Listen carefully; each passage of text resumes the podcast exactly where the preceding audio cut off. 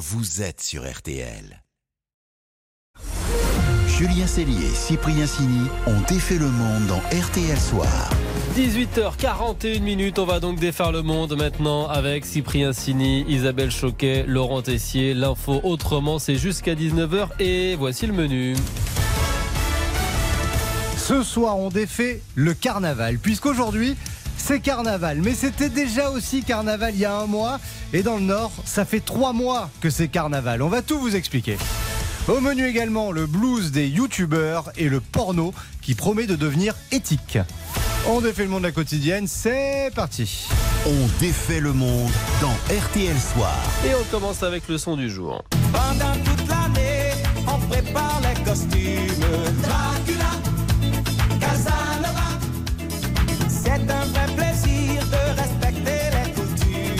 Bah oui, on veut bien respecter les coutumes, mais là on est un peu perdu. Vous l'avez peut-être constaté, dans beaucoup d'écoles, aujourd'hui c'est jour de carnaval. Sauf que Mardi Gras, bah, c'était il y a un mois, et à Dunkerque, ça a commencé en janvier et ça se termine en avril. On De-. D'ailleurs, vas-y, tout résumé. De quoi se perdre complètement dans le calendrier. Et donc là, on a voulu comprendre. Oui, que célèbre-t-on vraiment pour le carnaval? D'où ça désolé, vient? j'arrive pas à vous regarder. là. Il y en a un qui a une casquette à l'envers, l'autre qui est déguisé en chaperon rouge. Comment vous voulez qu'on travaille dans ces conditions-là? Oui. Je posais des questions pertinentes. D'où ça vient le carnaval? Pourquoi il y a autant de dates différentes? Et pourquoi on se déguise de cette façon? Alors pour, pour se coucher moins bête, on a contacté Gilles Bertrand. Là, ça rigole pas. Il est prof d'histoire à l'université de Grenoble, auteur d'Histoire du carnaval de Venise. C'est aux éditions Pygmalion.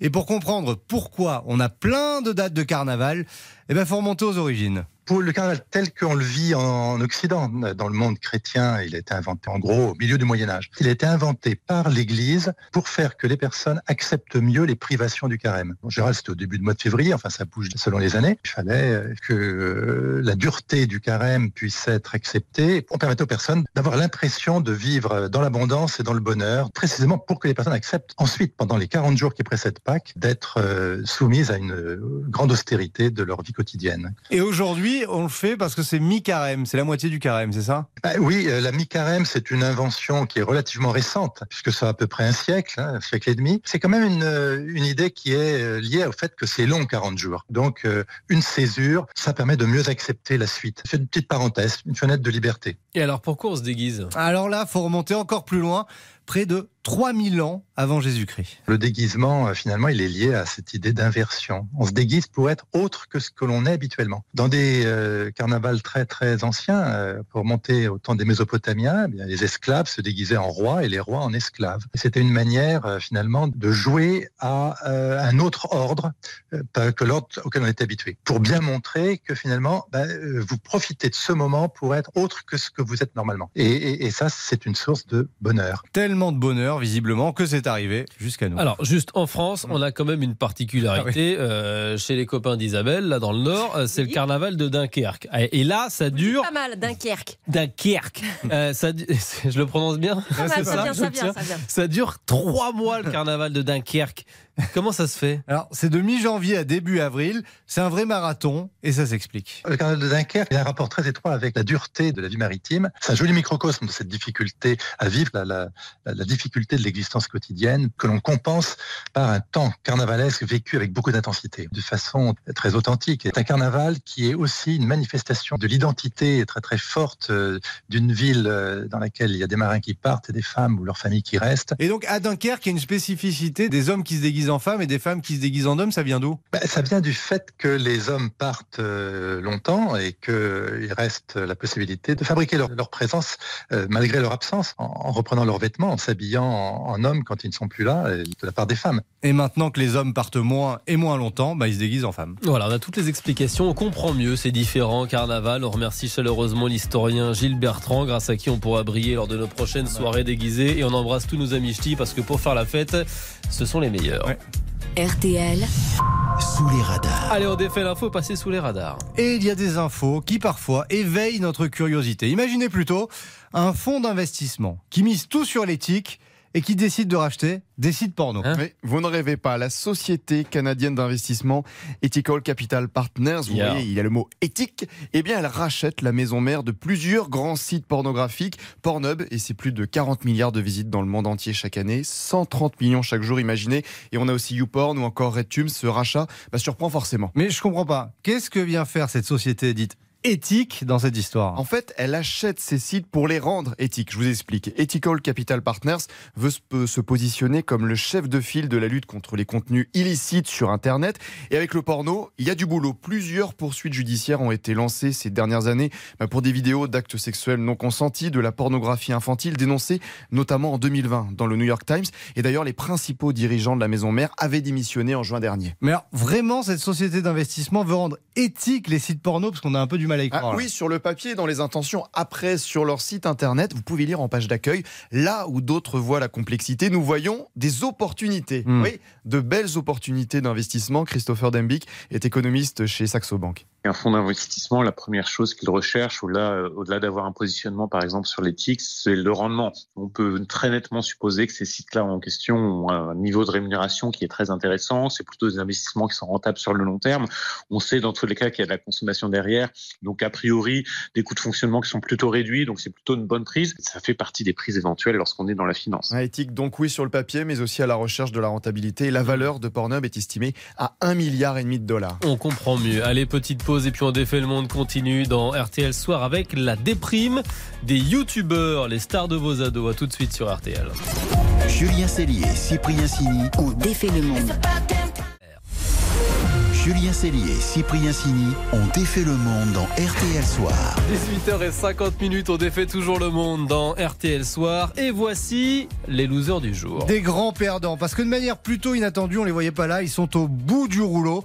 Ce sont les youtubeurs, Isabelle. Ah ouais, c'est l'hécatombe chez les pros de la vidéo en ligne. Alors, l'annonce la plus retentissante, c'était au début du mois. McFly et Carlito vont faire une pause. Ils l'ont annoncé hier sur Instagram. Carlito parle même d'un bon gros burn-out. McFly et Carlito en pause, ma fille était en PLS et ils ne sont pas les seuls à craquer. Un Squeezie, premier youtubeur de France, commence à fatiguer aussi. Récemment, Mastu n'en pouvait plus Je vais vous expliquer pourquoi cette vidéo s'appelle J'ai besoin d'une pause. et Jilcy était au bout de sa vie. J'enchaîne, j'enchaîne, j'enchaîne. Et puis là, je, sens que je commence à sentir que physiquement, genre, j'ai mal à la tête pendant un jour, deux jours, trois jours, quatre jours, mal de tête au max tout le temps. Boum Burnout. Tous en burn-out. C'est fou. Alors, j'imagine, hein, vous vous dites, ouais, ça va, faut arrêter de gémir. Bah, en fait, c'est aussi ce qu'ils se disent, les youtubeurs. Moi, j'ai un énorme syndrome de l'imposteur. Je peux pas me plaindre, j'ai pas le droit de me plaindre avec la vie que j'ai, avec ce que je fais. Et tout ce qu'il y a autour de ça, je peux pas me plaindre. Si je me plains, je suis une merde. Jilcy, qui il n'y a pas si longtemps, faisait 100 heures de montage par semaine pour ses vidéos, à n'en plus dormir, d'après ce qu'il dit.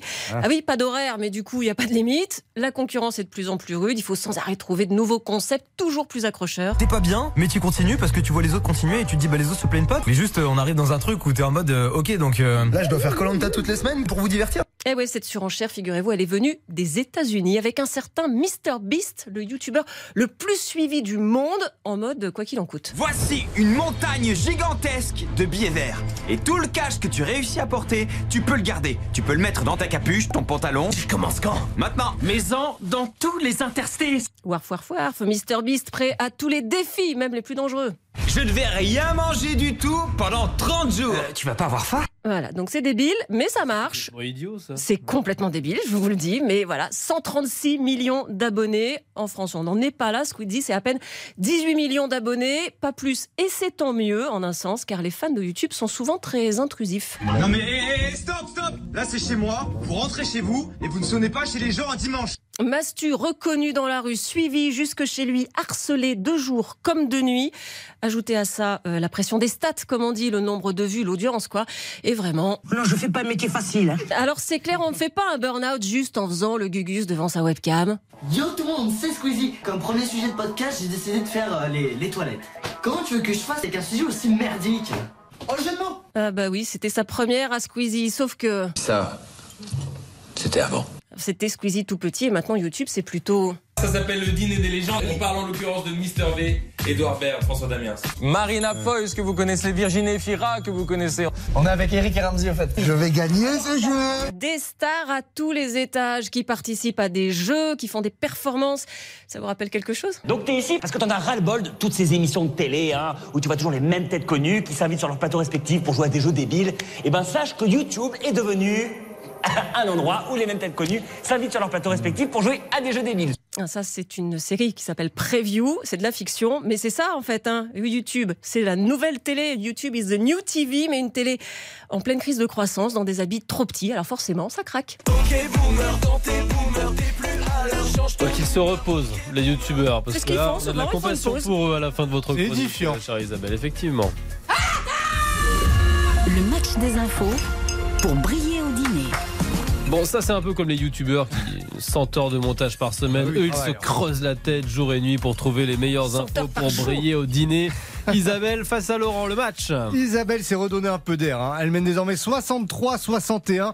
Réaction attendue de Laurent qui a choisi de briller avec bah, le bac, le baccalauréat. Les épreuves de spécialité ont démarré hier après-midi. Oui, mon info pour briller, c'est que l'examen du bac était payant Ah bon? au départ. À sa création, imaginez, il y a 215 ans, les candidats devaient verser 60 francs, 40 autres francs pour la délivrance du diplôme. Et Ah. forcément, si vous n'aviez pas réussi l'examen, il fallait aussi sortir le porte-monnaie pour repasser les épreuves. Vous imaginez si faisait ça aujourd'hui ça va loin.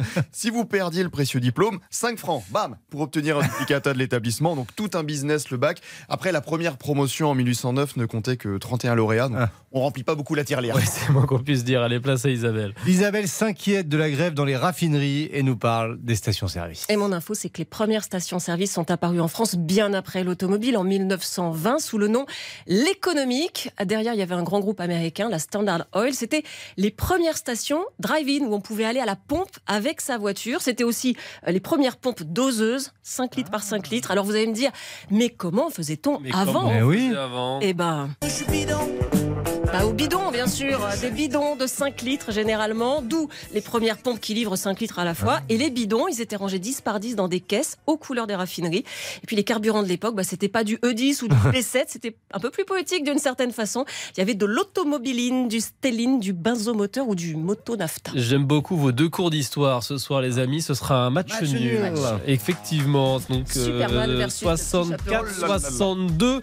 Bon. compteur, RTL Soir continue dans quelques secondes. Il y aura votre journal de 19h et on va défaire votre monde avec des prothèses qui ont du style. À tout de suite.